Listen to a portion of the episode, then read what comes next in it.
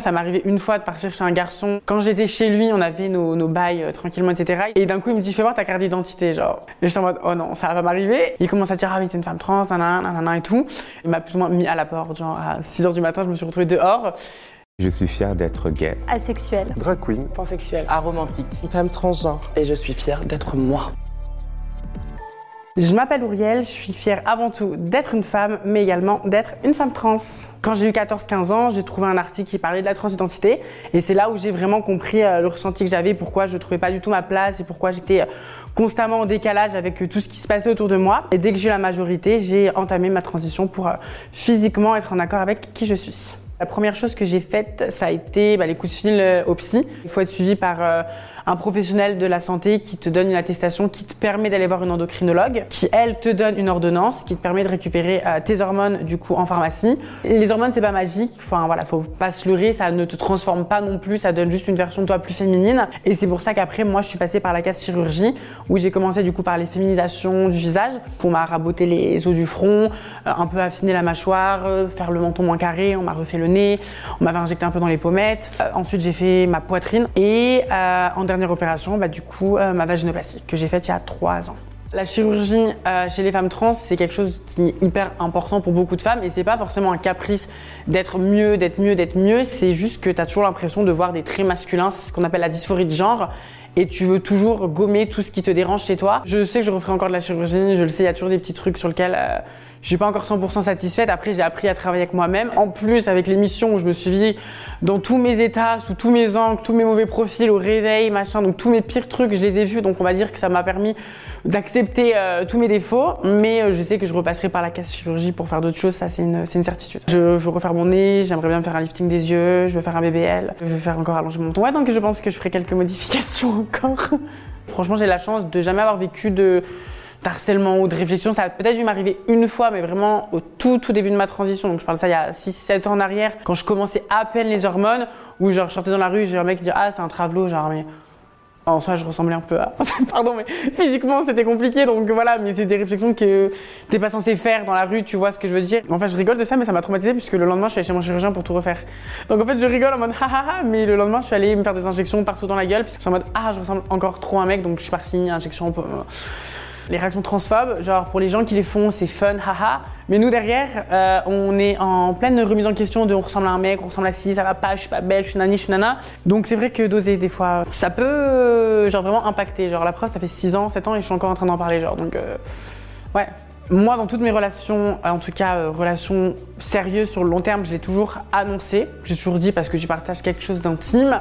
Après, me concernant, quand tu rencontres un garçon en soirée, que tu sais c'est le coup d'un soir, je l'ai pas toujours dit. En fait, je pense qu'on le dit pas déjà parce qu'on a peur de la réaction du mec en face. On sait pas comment il peut réagir. Peut-être effectivement, si t'es une femme trans et que t'es pas encore opérée, peut-être l'annoncer pour pas qu'il y ait la surprise du chef. Peut-être juste sur l'aspect physique.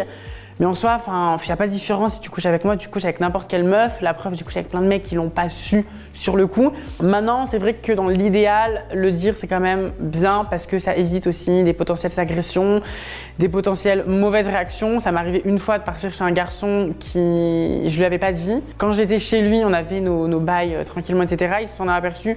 Je sais pas, genre, si le mec a eu une révélation d'un coup.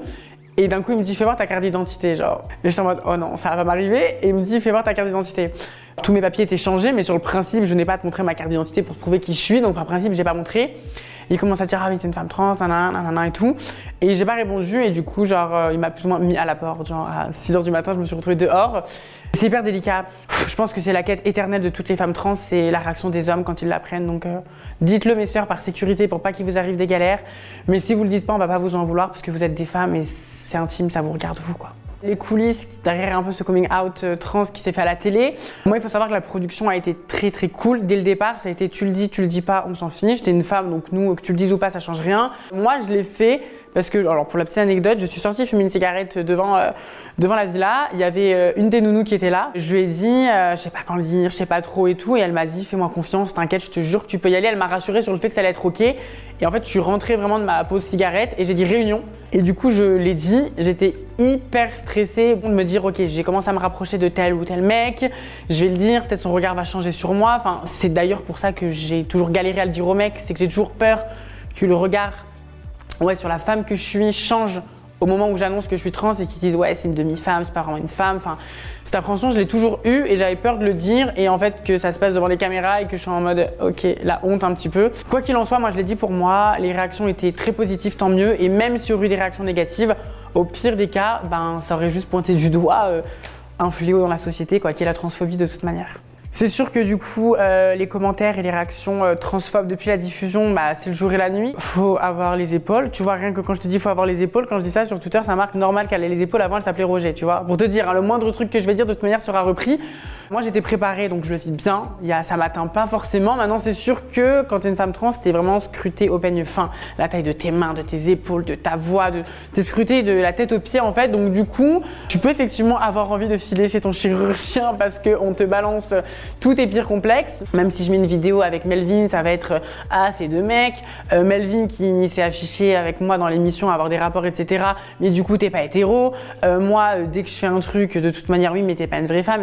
Enfin, c'est ça tout le temps, tout le temps, tout le temps. Franchement, ça me touche pas. Vraiment, c'est pas un truc qui m'atteint du tout. Pour moi, c'est idiot. Enfin, je sais qui je suis, c'est ce que je dis souvent. C'est pas trois petits clochards sur Internet qui vont changer la vie de, moi que j'ai en faire moi-même. Maintenant, c'est sûr que euh, ça peut être un peu. Euh, ça peut être ronchon, ça fait un peu rager. Les gens vont loin quand on parle de mes chromosomes X, Y, de ma naissance, biologiquement ton sang, enfin les gens sont complètement matrixés avec ça. Dans tout ce que je fais de toute manière, pour beaucoup de personnes, ça sera pas forcément toujours légitime en tant que femme et c'est un peu relou pas forcément euh, que pour moi, mais pour la communauté trans de manière générale, euh, d'être pointé du doigt dès que tu fais un truc, euh, enfin voilà, c'est relou. Je pense qu'on manque de représentation simple, de, de banalité. De... Moi, c'est ce que je dis tout le temps. Le but est de démocratiser la transidentité, de rendre ça banal. C'est d'arrêter d'en faire tout un pataquès, quelque chose de oh, trans, trans, trans. Enfin voilà, quand tu parles de transidentité, les gens sont encore bloqués sur la pornographie, sur les travailleuses du sexe. Moi, dans l'émission, dans mon portrait, on n'a jamais parlé de ma transidentité. C'est quelque chose qui est jamais revenu dans le tournage à part quand je fais mon coming out. Et je pense que c'est ce genre de choses qui manque, c'est de mettre des personnes trans, mais euh, de les intégrer euh, complètement normalement pour que les gens se rendent compte qu'il n'y a pas de différence et que c'est ok. Petit à petit, peut-être que les gens vont se rendre compte que que tu n'aimes ou que tu n'aimes pas, ok, mais au final il n'y a pas de différence et il n'y a pas lieu d'en faire tout un pataquès pendant des heures euh, parce que qui je suis en tout cas te correspond pas. Peu importe ce que tu fais, tu seras critiqué. Donc le tout, c'est de faire quelque chose qui te correspond, de vivre ta vie. On n'est que de passage sur cette terre. T'es arrivé seul, tu repartiras seul. Donc le tout, c'est de partir en ayant vécu ta meilleure life. Et ceux qui sont pas contents, on leur lève notre meilleur doigt.